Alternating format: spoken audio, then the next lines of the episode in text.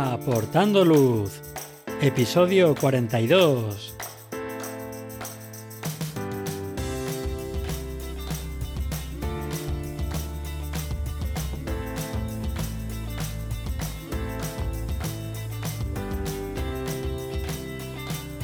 Hola, ¿qué tal? Bienvenidos a este nuevo episodio de Aportando Luz, el podcast en el que hablamos de fotografía nocturna, su técnica, consejos y equipo.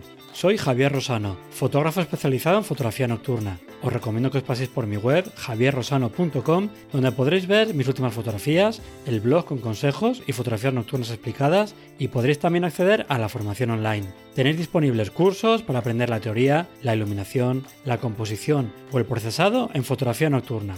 Pasad por la web y echad un vistazo a los cursos. En el episodio de hoy vamos a hablar sobre contaminación lumínica. Antes de ir al tema de hoy, quiero anunciaros que ya tenemos fecha para el taller de fotografía nocturna en el Pirineo de Huesca de 2022 que impartiré junto con Alex Montañés de Trekking Aragón el sábado 23 de julio. Está compuesto por tres bloques, una parte teórica donde veremos todo lo necesario para adquirir una buena base, un segundo bloque dedicado al procesado específico en fotografía nocturna, revelando vías lácteas, montando panorámicas, creando una fotografía circumpolar partiendo de múltiples imágenes y por último una parte práctica en varias localizaciones espectaculares donde desarrollaremos todo lo aprendido en la teoría. Podrás hacer fotografía de hora dorada, hora azul y por supuesto eh, nocturnas en un paisaje espectacular de alta montaña aunque es de alta montaña, el paseo que hay que dar hasta llegar a ese punto es muy cortito, es una subida que nada, durará mm, tres minutos como mucho, por lo que tampoco requiere estar en una gran forma física, y luego iremos a una preciosa ermita románica en un enclave que es espectacular. Te dejo en las notas del programa un enlace a mi web con toda la información del curso y donde podrás ver también un vídeo resumen del taller de 2021. Y ahora ya sí, vamos con el tema del episodio. Bien, pues aunque la contaminación lumínica es algo con lo que siempre tenemos que lidiar a los fotógrafos nocturnos, ahora está un poquito más de actualidad si cabe por culpa, entre otras cosas, del proyecto de Real Decreto de ahorro y eficiencia energética y reducción de la contaminación lumínica, cuya fase de consulta pública eh, ha terminado hace unas poquitas semanas. Y para hablarnos de contaminación lumínica, tenemos hoy en el podcast a Salvador Bará, Salvador es investigador y profesor en el Departamento de Física Aplicada de la Facultad de Óptica y Optometría de la Universidad de Santiago de Compostela, así que yo creo que nadie mejor que él para aportarnos luz en el tema de hoy. Buenas, Salva, ¿qué tal? Bienvenido al podcast y muchas gracias por aceptar esta invitación. ¿Qué tal, Javier? Encantado de estar con vosotros y poder compartir unos minutos charlando sobre este tema. Muy bien. ¿Qué tal todo? Imagino que últimamente muy liado, ¿no? Estos días. Pues estos días en concreto, con mucho trabajo, como casi siempre, el tema de investigación en contaminación lumínica es un tema apasionante en el que no nos aburrimos ni un día, pero han coincidido varios congresos seguidos, ahora mismo, eh, algunos online y otros presenciales, y sí, estos días han sido muy, muy movidos. Muy bien. Antes de empezar con el tema de contaminación lumínica, y ya que estamos en un podcast que es de fotografía nocturna, imagino que como parte de tu trabajo eh, practicas un poquito de fotografía nocturna o de astrofotografía, ¿verdad? Eh, sí, pero no me atrevería, no me atrevería a enseñaros, no me atrevería a enseñaros las fotos. Lo que sí, hacemos mucha fotografía por la noche y hacemos mucha fotografía nocturna. Eh, básicamente imagen all sky con, con cámaras ah, en RGB, para hacer medida de contaminación lumínica, porque las, cámaras nos están dando información en tres bandas, eh, con objetivos eh, bien calibrados, nos permiten eh, hacer estudio radiométrico, podemos convertir las cuentas de los píxeles en números de fotones o en, o en potencia, en radiancia que llega, y eso nos está ayudando mucho a estudiar la evolución de la contaminación lumínica en distintos lugares. Así que sí, me veréis muchas veces en cualquier lugar insospechado con trípode, cámara, ordenata y sacando fotos, pero son básicamente eh, instrumentos de trabajo. Os tengo muchísima envidia a todas y a todos los que sois capaces de enseñarnos el cielo de esa forma en la que lo hacéis. Eh, tendría que ponerme y practicar muchísimo para atreverme a enseñaros algo. Eso te iba a decir, que al final es práctica y eh, ensayar, probar, mejorar y vamos, lo que te decía antes de empezar a grabar, si vieras mis fotos del principio son para tirar todas. Eso decía Velázquez y Rembrandt, sí, también decían algo parecido.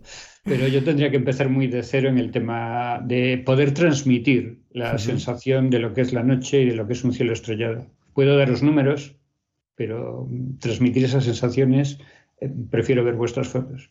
¿Y no te lo has planteado eh, tenerlo como hobby? Eh, sí, esperaré a jubilarme, pero mientras estamos... Es que, ah, claro, para mí la noche es el momento de trabajo, precisamente. claro.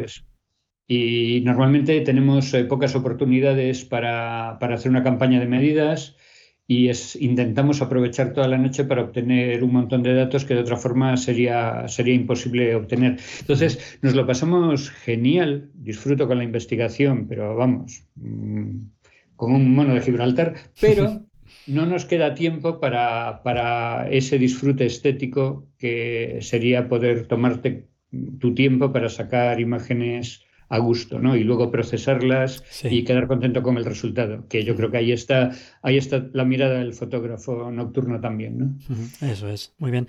Bueno, pues antes de profundizar un poquito más en el tema de hoy, eh, y para todos aquellos que no estén muy familiarizados todavía con la contaminación lumínica, ¿nos puede resumir, por favor, qué es la contaminación lumínica y cómo se genera? Pues encantadísimo. Quería deciros dos cosas, básicamente. Una es que la luz artificial es un invento absolutamente genial. Es uno de los top ten de la, top ten de la humanidad. Eh, en mi profesión de investigador tiene que ver con la óptica, con la fotónica, con la luz, y soy una de las personas enamoradas de la luz. Y esto lo comento porque a veces, claro, al hablar de contaminación lumínica resaltamos lados negativos, ¿no? Y, solemos hablar mucho de, esos aspectos negativos, pero eso es simplemente un sesgo porque me dedico a investigar en contaminación lumínica. La luz artificial es un invento genial y la luz artificial por la noche nos ha permitido extender nuestras actividades y darnos una libertad con la que, a la que hoy no renunciaríamos, ninguno de nosotros, ni yo el primero. Y también hay mucha gente que no repara en eso. La luz artificial nos ha permitido durante el día utilizar un montón de espacios interiores. Hay un montón de espacios interiores que sin luz artificial por el día serían invivibles, en lugares de trabajo, en casas. Así que la luz artificial es genial. Dicho esto, todos los inventos de la humanidad tienen efectos no deseados no porque el invento sí los tenga, sino porque los humanos, en cuanto cogemos un invento, eh, hacemos de todo, ¿no? Cosas sublimes y cosas eh, terriblemente abyectas. Y la luz es un instrumento mm, con el que se pueden hacer ambas. Lo que hemos descubierto en ciencia en los últimos años es que la luz artificial, creada artificialmente, en horario nocturno, es un agente contaminante. Y es un agente contaminante como cualquier otro no meramente un agente molesto. Y me gustaría comentarte algo sobre esto porque como la contaminación lumínica empezó siendo una preocupación para astrónomos y para personas que hacían ah, fotografía nocturna, astrofotografía o fotografía de paisaje, y fueron las primeras personas que vieron que había un problema y dieron la alarma, al principio se generó una cierta sensación de que esto de contaminación lumínica era contaminación, pero pero no muy contaminación, ¿no? Era más bien una molestia, a nuisance, que dicen los anglosajones. Y bueno, que ya se sabe que los astrónomos son un poco tiquismiquis y los, los fotógrafos nocturnos ni te cuento. por allí. Claro, claro. ¿no? Entonces se generó mm, una cierta impresión, y estoy hablando de hace quizá 20, 25 años, de que esto de la contaminación lumínica, bueno, era contaminación, pero era como un poco mm, exagerado llamarle contaminación. Hoy sabemos que no. Hoy sabemos que la luz artificial en horario nocturno actúa como un agente contaminante clásico. Cumple todas las condiciones para ser un agente contaminante, es decir, ser una forma de materia de energía que producimos los humanos, que está presente en el medio ambiente en concentraciones superiores a las naturales, como consecuencia de nuestra actividad, y que causa o que puede causar daño a los humanos, al medio ambiente o a, como dice la ley española en temas de contaminación atmosférica o demás bienes de cualquier naturaleza.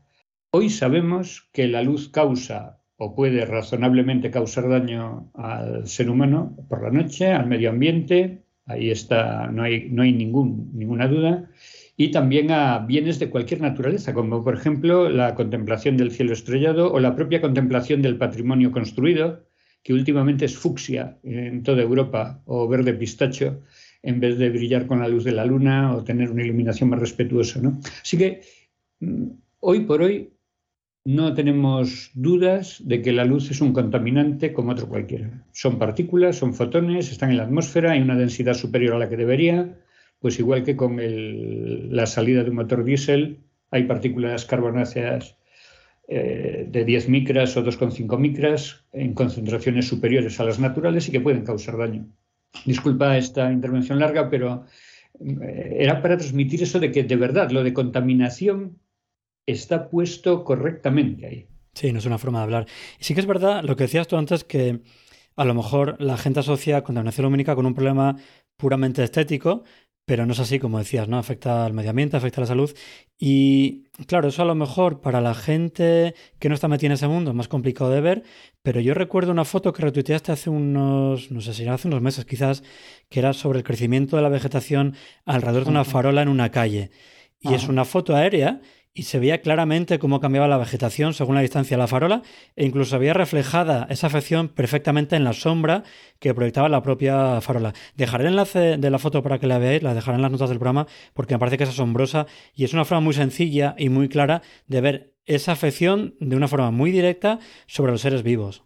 Claro, es que pensad que toda la vida en la superficie de la Tierra, que es una parte importantísima del total de vida que hay en el planeta, Toda la vida en la superficie de la Tierra se desarrolló desde hace cientos, miles de millones de años bajo un ciclo muy predecible de luz y oscuridad. Bueno, antes el día duraba menos que ahora, el día y la noche eran más cortos, pero en la escala de vida de un organismo, o en la escala de desarrollo de una especie, en un par de millones de años, los ritmos fueron totalmente estables y predecibles. Y la diferencia entre el día y la noche en términos de energía presente en el ambiente es brutal. De forma que eso genera una presión evolutiva muy fuerte sobre todas las especies, muy fuerte, que hizo que aquellas especies y aquellos individuos que se adaptaban mejor y podían anticipar la llegada de la luz o de la oscuridad, pues tuviesen una, ventaja eh, sustancial a efectos de supervivencia. Cuando la vida colonizó el día, empezó a colonizar la noche y muy probablemente nosotros venimos de algún mamífero temeroso que utilizaba el medio nocturno precisamente para evitar la depredación por el día. ¿no? Claro, lo mismo ha pasado con los vegetales y mm, con todos los taxones animales. ¿Qué sucede? Si metemos luz artificial estamos eh, cambiando las reglas de juego. Pensad que, pensad que para nosotros la noche es oscura, pero para las especies que son la mayoría de especies en estos momentos que utilizan la noche como periodo fundamental de actividad, una noche estrellada es una noche tremendamente brillante. Eso para nosotros es difícil de, imaginar, ¿no? Pero para ellos, para esas especies, una noche de luna llena es como un día de verano a mediodía a pleno sol para nosotros, y una noche con una luna en creciente o menos es, vamos, iluminación, pero como la de un día ah, nublado y perfecto, ¿no? Eh, ahí al meter luz estamos rompiendo reglas básicas del juego y también de la fisiología de las especies, porque precisamente muchas de las adaptaciones eh, al día y a la noche no son solo de comportamiento, no es que una especie salga por la noche o salga por el día, sino que el patrón de oscilación de la temperatura central corporal, de la presión arterial, de la producción de determinadas hormonas, eh, sigue ciclos que se ajustan gracias al ciclo natural de luz y oscuridad. En las plantas, lo que tú comentabas, quienes nos escuchan pueden hacer la prueba en cualquier otoño y verán cómo tarda mucho más en caer las hojas que hay alrededor de una farola en un árbol bueno, tenemos cierta costumbre a poner farolas en el medio de las copas de los árboles. no, sé, verdad. no sé si en tu ciudad, pero en la mía ponemos las farolas en medio de la copa. Bueno, pues podréis ver cuando empiezan a caer las hojas en otoño que esas que están alrededor de una farola tardan sobre una semana más o así, por lo menos en Compostela, ¿no? Y eso cambia los ritmos fenológicos y, es normal, porque las plantas no distinguen si un fotón es natural o artificial, simplemente están recibiendo luz, ¿no? Claro. Es eso. Muy bien. Y entonces, si se sabe que al final hay una afección directa al medio ambiente causada por la contaminación lumínica, eh, lejos de arreglarse este problema, cada año va incrementándose eh, la contaminación lumínica. ¿A qué se debe este aumento? ¿Puede ser por la tecnología, la aparición de las luces LED? Pues es cierto lo que comentas. Eh, ahora mismo las estimaciones que hay es que en promedio a nivel mundial eh, la cantidad de luz emitida está aumentando a un ritmo de entre un 2 y, bueno, en, promedio a nivel mundial un 2%. Hay algunas zonas saturadas en las que no aumenta mucho y hay zonas en las que aumenta a un ritmo de un 6%, incluso con doble, doble dígito. ¿no? Eh, estas cantidades aplicadas a la economía, vamos, harían el furor de cualquier gobierno, crecer tan rápidamente. ¿no? ¿Por qué está aumentando tanto? Bueno, hay, creo que hay dos motivos fundamentales.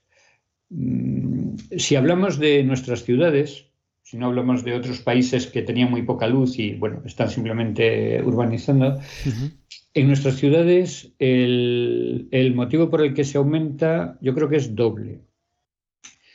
Hay algo que facilita mucho el aumento y es que al ser los LED más eficientes en términos energéticos, eh, pues permiten conseguir la misma cantidad de luz pagando menos.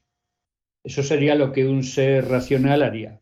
Seguimos iluminando igual y pagamos menos. Claro. Pero los humanos, eh, que no hemos sido visitados claramente por extraterrestres, porque creo que no se atreven a acercarse, tenemos otra forma de ver la cosa y es, bueno, si esta luz me cuesta menos, no me voy a ahorrar el dinero para comprar libros y formarme, sino que voy a poner más luz por el mismo dinero. En vez de mantener el nivel de luz, mantenemos el nivel de gasto. Eso es lo que se conoce como el efecto rebote o paradoja de Jevons y en iluminación está eh, verificado. Es decir, al ser más barata la luz, emitimos más.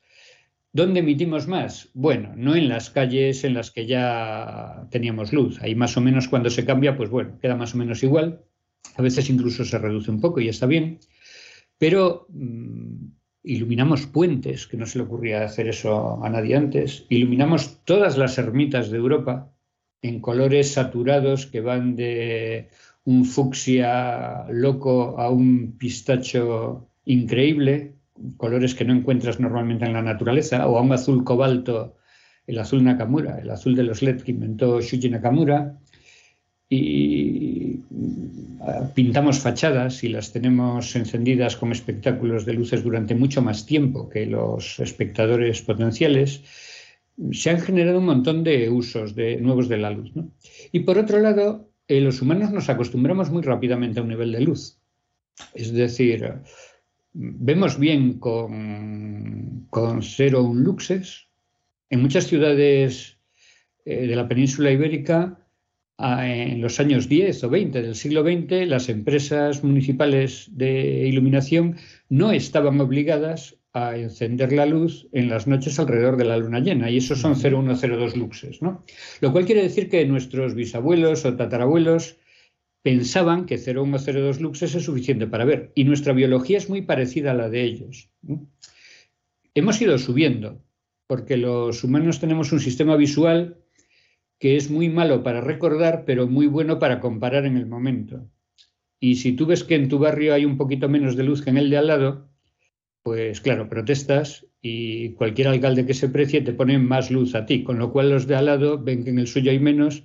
Y esto ha generado una realimentación estilo carrera de armamentos que necesitamos un tratado como el que se hizo con lo de las armas nucleares, es decir, eh, parad, parad, parad, vamos a bajar. Entre otras cosas porque los humanos vemos con 0,1 luxes y con 120.000 también, ¿no? Ahora mismo estamos en 10, 20, 30 en las calles es que hasta 120.000 podemos seguir subiendo y nos parecerá normal. Claro. Porque no tenemos memoria de cómo era antes. Si vamos subiendo homogéneamente no paramos. Y un poco la reflexión que nos hacemos en la comunidad científica es que sabiendo que el sistema visual humano tiene esta grandísima plasticidad que le permite ver muy bien con mucha o con menos luz, hombre, hacer el esfuerzo por no subir, ¿no? Que alguna vez cuando le protesten a un alcalde lo que haga sea igualar la luz de los barrios, pero bajando o quedando en un punto medio, pero no subiendo. Yo creo que estos dos eh, fenómenos, la percepción de que la luz es muy barata, hay esa percepción. Bueno, era. Voy a corregirlo. Era muy Era barata. Sí, sí. Uy, lo que acabo de decir. Delete. Era muy barata. Quizá esto arregle algo, ¿eh? pero la percepción de que la luz era barata y que puedes dejar encendida toda la noche una ermita por la que no va a pasar nadie a 50 kilómetros de un núcleo urbano, eso más esta plasticidad eh, que en ciencias de visión llamamos adaptación, que tenemos en el sistema visual, para sentirnos a gusto con 10 luxes o con 100, es lo que ha ayudado a ir subiendo un montón. Yo creo que ha sido un proceso muy difícil de parar. Eh, ¿Sabes por qué, Javier? Porque no nos hemos parado a pensar sobre él. No creo que haya grandes manos negras, ni conspiraciones ocultas, ni un gobierno mundial que quiera hacernos meter más luz. Simplemente no nos hemos parado a pensar sobre él y hemos ido aumentando, aumentando, aumentando. Claro, en los bares de mi barrio, cuando vamos a hablar, no podemos hablar porque está la música alta. Y entonces subimos la voz y el dueño de un bar, que es muy amiguete, dice que él tiene que subir la música porque al subir nosotros la voz la gente no escucha la música, con lo cual, claro, y acabamos con la garganta destrozada, siempre que vamos a charlar en plan confidencias allí, ¿no? Eso nos ha pasado un poco con lo de la, con lo de la luz. Los comercios, por ejemplo, tienen ahora mismo iluminación muy agresiva, con LEDs muy blancos y muy deslumbrantes, con paneles, a veces hay paredes enteras en la ciudad que brillan, ¿no? Y eso ha provocado que las calles parezcan oscuras, con lo cual se ha vuelto a incrementar creo que tenemos que romper un poco esa, ese, lazo diabólico que nos lleva a meter y meter más luz cada vez. Esa espiral, sí. Pues mira, lo comentabas lo del precio. A lo mejor podría ser ese un catalizador que empezara este movimiento a reducir o intensidad de la iluminación o reducir los horarios a los que está esa iluminación encendida, pero que de alguna forma pueda intentar reducir eh, por lo menos de tener crecimiento y ya sí poder reducir todavía mejor esa contaminación lumínica que tenemos actualmente. Y comentabas también lo de la iluminación de la luna y es verdad, los que hacemos fotografía nocturna, astrofotografía, estamos acostumbrados a las noches de luna llena, yo por lo menos, incluso ir sin frontal, porque se ve mejor. Sí, sí. Porque ves todo lo que tienes alrededor y no solamente lo que tienes a tus pies. Y es más que suficiente.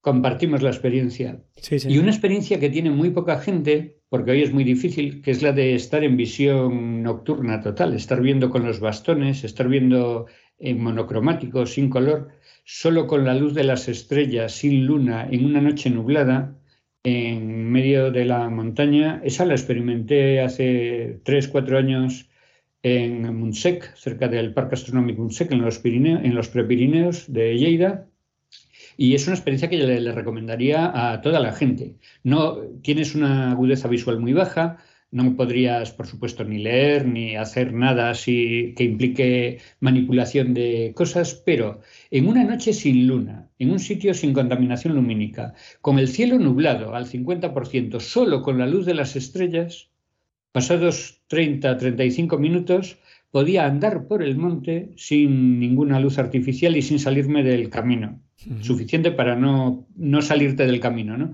Y creo que esa sensación, hoy hay mucha gente que no la ha experimentado y que sería precioso que pudiesen experimentarla alguna vez en su vida, como la del silencio o la del sonido del mar sin interferencias de, de música de un bareto al lado, ¿no? Tal cual.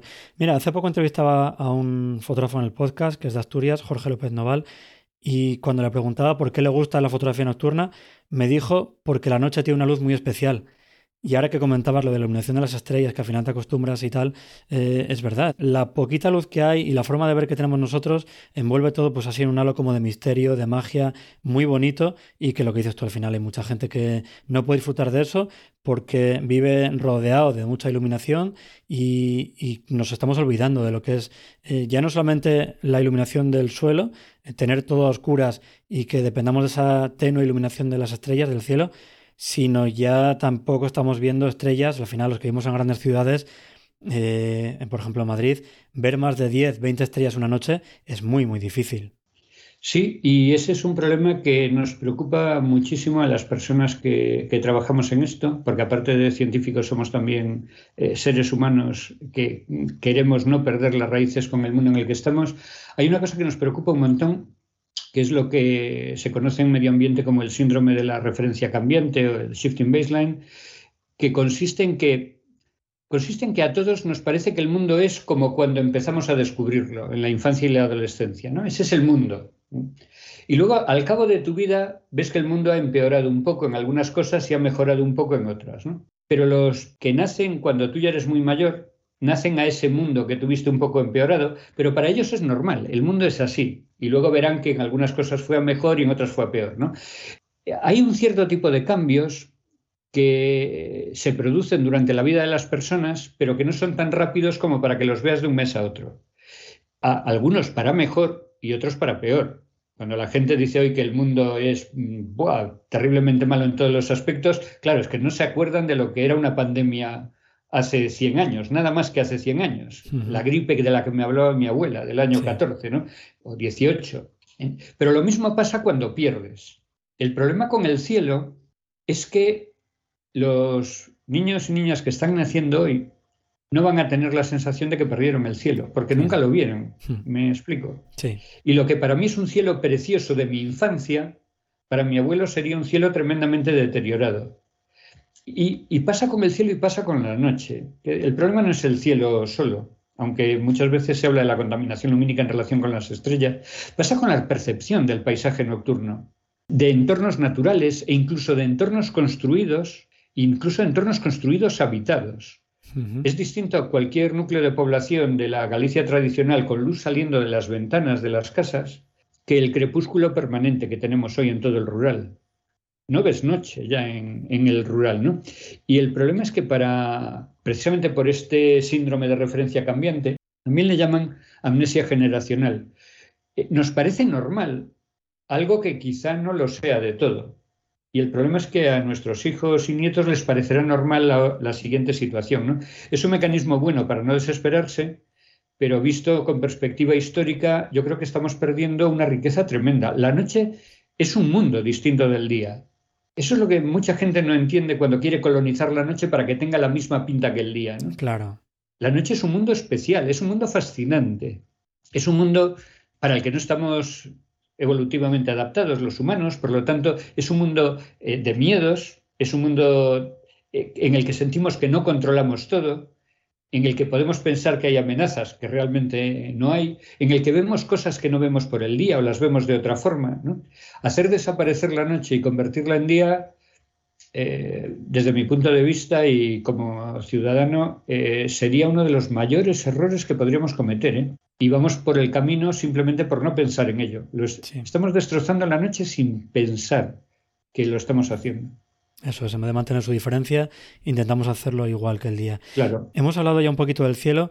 ¿Cómo afecta esa contaminación lumínica al cielo? ¿Por qué vemos menos estrellas en esas zonas con alta contaminación lumínica? Pues básicamente por lo mismo en que vemos menos estrellas durante el día o durante el crepúsculo. Sí, cuando estamos viendo el cielo, recibimos eh, la luz de las estrellas por el día y por la noche, y recibimos también la luz que nos envían los átomos y los aerosoles y las partículas que hay en la atmósfera, iluminadas por el sol por el día. En contra de lo que mucha gente cree, el sistema visual humano no funciona detectando luz, funciona detectando contrastes. Nosotros vemos cosas porque hay contraste. Si no hubiese contraste, vemos un campo uniformemente iluminado, igual que si sacas una foto de un, campo uniforme para hacer un flato así, eh, no ves cosas, ¿no? Bueno, salvo que tengas el objetivo de la cámara o el chip del sensor con partículas por encima. Nosotros necesitamos contraste. Y el contraste básicamente es la relación que hay entre la luz que llega del lugar donde está la estrella y la luz de los alrededores. Como el aire está por delante entre nosotros y la estrella, del aire nos llega la misma cantidad de luz, básicamente, bueno, en todas las direcciones, alrededor de una estrella. La estrella suma un poquito de luz. Y el contraste tiene que ver con el cociente entre una cosa y otra. Lo que sucede durante el día es que la cantidad de luz que nos llega del aire es tan grande que el contraste de las estrellas pues no llega al 1% que necesitaría nuestro sistema visual para detectarlas, salvo gente con muy buena vista que puede pillar Venus si sabe dónde mirar exactamente por el día. ¿no? Cuando el sol se va poniendo y se va oscureciendo poco a poco el aire, baja, digamos que ese pedestal de luz y como la estrella sigue mandando la misma cantidad, llega un momento en que ya podemos percibirla. Primero percibimos las más brillantes, luego las menos brillantes y así, así, así. Hasta que por la noche el aire sigue brillando, pero ya muchísimo menos, muchísimo, muchísimo menos, eh, salvo que haya luna, y percibimos pues un montón de estrellas. Claro, si lanzamos luz desde Tierra hacia arriba, parte de esos fotones van a volver hacia abajo y estamos en una situación como de crepúsculo. La contaminación lumínica, básicamente, para ver estrellas, es como crear un crepúsculo artificial que nunca nos permite estar en condiciones de noche realmente. ¿no? Es tan simple como eso. Y, el mecanismo es exactamente el mismo. Por eso no vemos estrellas en las ciudades. Podríamos ver muchas más. ¿eh? Mira, ahora comentamos esto de contaminación lumínica, ciudades grandes, hay mucha gente que viene a mis cursos de fotografía nocturna que nunca ha visto la Vía Láctea porque siempre ha vivido en grandes ciudades en las que, como decía antes, ¿no? es complicado ver pues, más de 10, 20 estrellas, depende de la ciudad. Eh, y luego también, en el otro extremo, a un curso que di este verano en el Pirineo Aragonés, en Huesca, vino un alumno que estaba alojado en un pueblecito muy pequeño y el Pirineo Aragonés es una zona, o hay zonas en concreto en las que no hay mucha contaminación lumínica y me enseñó una fotografía que había hecho la noche anterior desde dentro del pueblo y se veía perfectamente la Vía Láctea, a pesar de tener pues, las farolas encendidas en el pueblo, pero eh, la zona tenía tan poquita contaminación lumínica que se veía la Vía Láctea muy, muy perfecta. Hay una diferencia muy grande entre un sitio y otro, esto nos afecta a la hora de eh, captar las estrellas del cielo con mucho más detalle, por lo que decías antes del contraste con el fondo. Eh, ¿Hay alguna forma de saber dónde hay zonas con más contaminación lumínica, o mejor dicho, dónde están las zonas donde hay menos contaminación lumínica y por tanto podemos ver más estrellas. Hay algunos mapas, ¿no? Imagino que no sé si trabajáis vosotros para elaborarlos o, qué podemos utilizar, qué herramientas hay.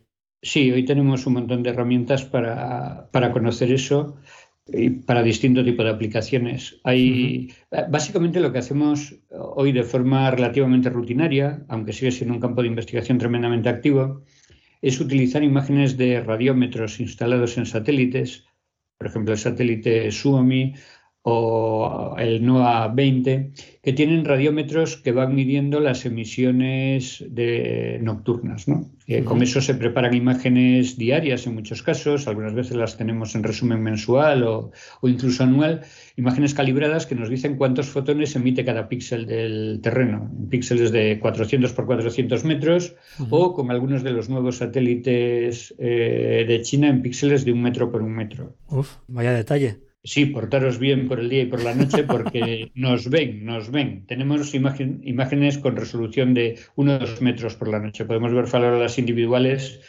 en prácticamente cualquier lugar del mundo. ¿Qué hacemos con eso? Bueno, conocemos cómo se propaga la luz en la atmósfera, cómo se refleja en el terreno o en la vegetación, cómo salen los fotones disparados hacia arriba, cómo interactúan con los átomos y moléculas, cómo se van propagando.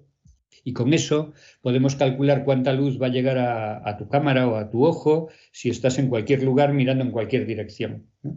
Claro, eso varía mucho en función de que haya o no luna, pero eso es fácil de modelizar, y también varía bastante según las condiciones atmosféricas, cosa que todos los que hacéis fotografía por la noche eh, sabéis perfectamente a qué me refiero. Hay noches más brillantes o menos brillantes dependiendo de, cómo esté la atmósfera.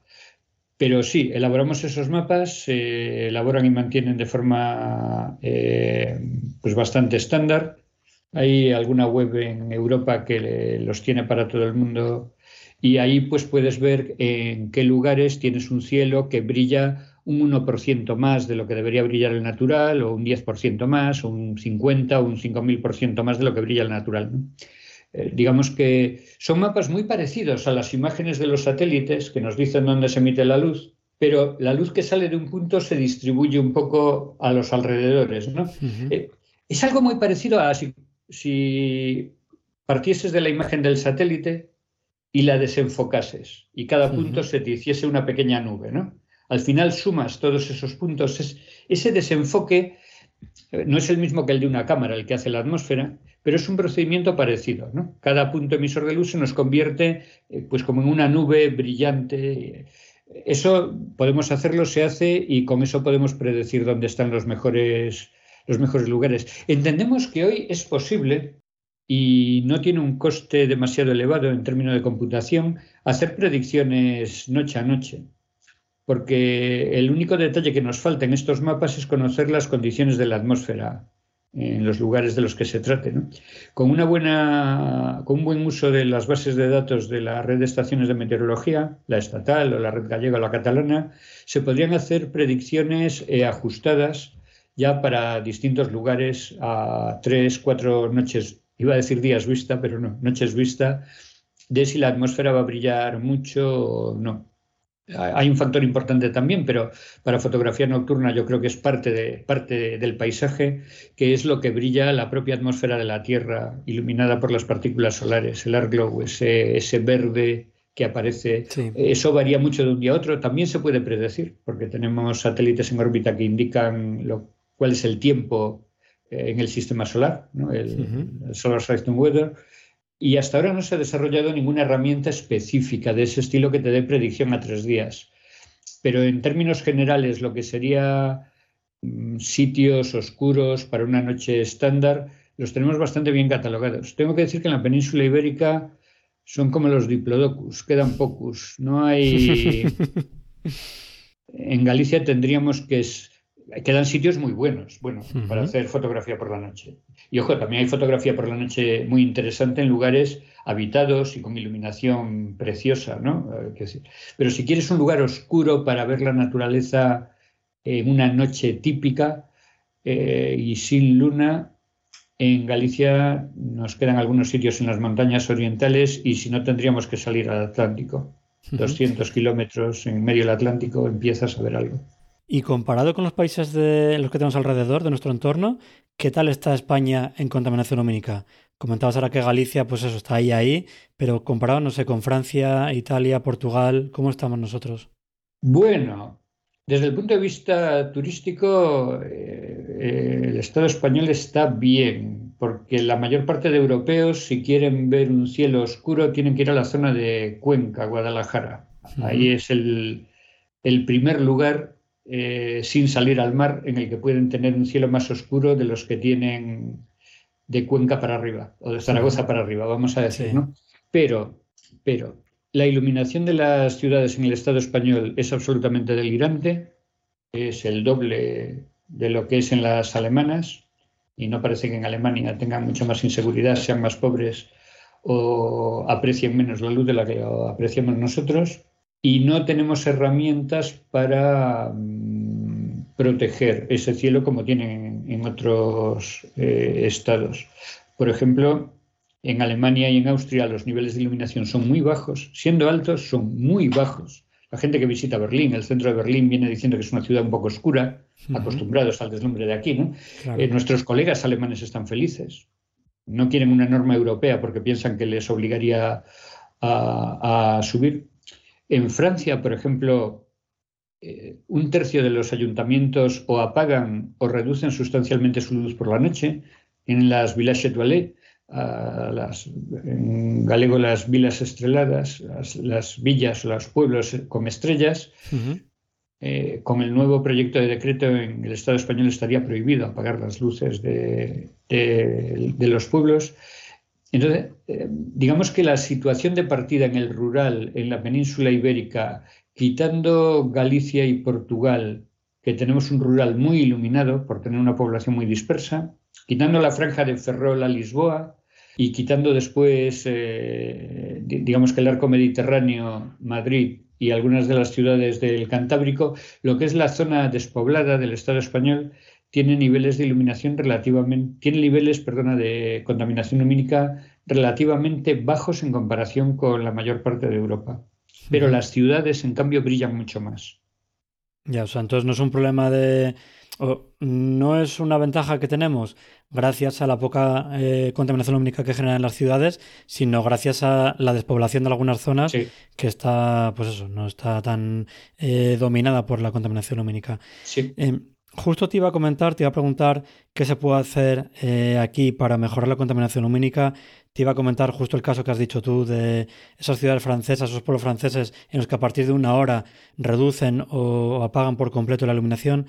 ¿Qué se puede hacer aquí en España para intentar reducir esa contaminación lumínica? ¿Hay alguna opción para hacer algo con leyes, eh, reservas Starlight, concienciación, ese horario encendido y apagado que ya comentabas tú antes que con el nuevo Real Decreto sería complicado, apagando monumentos? ¿Hay alguna opción de salvarnos? Sí, yo creo que, yo creo que está en nuestras manos absolutamente. Em, esto no quiere decir que yo sea optimista en el sentido de que piense que lo vamos a, a conseguir. Pero como científico tengo que, como científico que se dedica eh, al 100% en investigación en contaminación lumínica, tengo que decirte que este no es un problema técnico, es un problema simplemente de decisión social y de voluntad. Es un problema político con P grande, con P mayúscula, de la política entendida como el noble arte de decidir cómo queremos vivir y cómo queremos que sea la noche, ¿no? No como pelea y entre partidos. Este es un tema eh, político con P grande, es un tema de, de decisión social, porque el uso que hacemos de la luz no, es, no viene predeterminado por las circunstancias externas. No tenemos que iluminar como estamos iluminando ahora. Hemos publicado hace poco un estudio eh, mostrando qué niveles de iluminación debemos tener en las ciudades dependiendo del número de estrellas que tú quieras ver.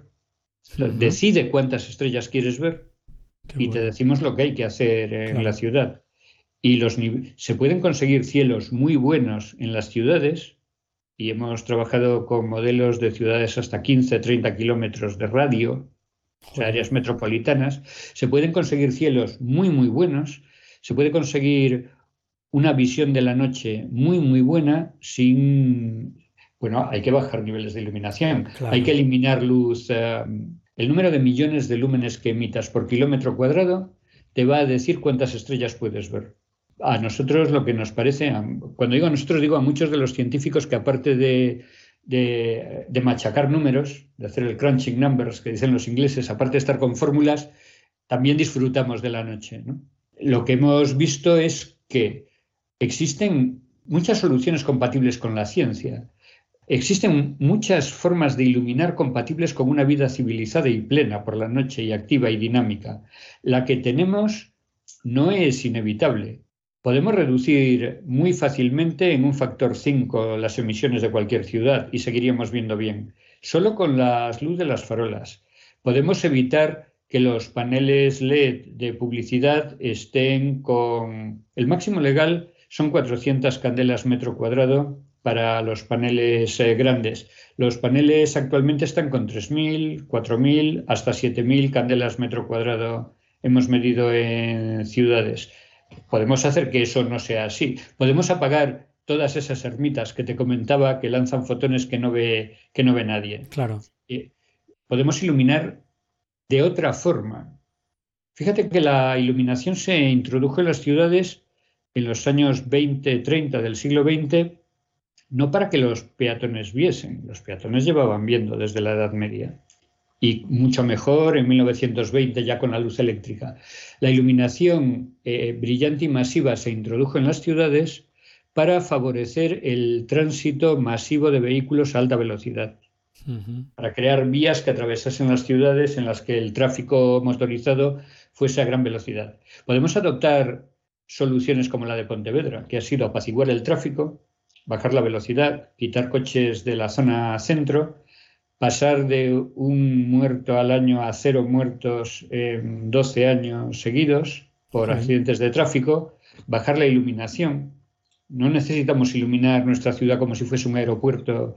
Eh, si, si, pensamos en una ciudad distinta en términos de tráfico, también como resultado tenemos una ciudad distinta en términos de luz. ¿no? Claro. Claro. Pero eso es una decisión que podemos tomar. Sí, sí. Pontevedra la tomó, París está tomando también esa decisión en barrios determinados para hacer esa ciudad de 15 minutos, en la que tengas todo al alcance andando en 15 minutos.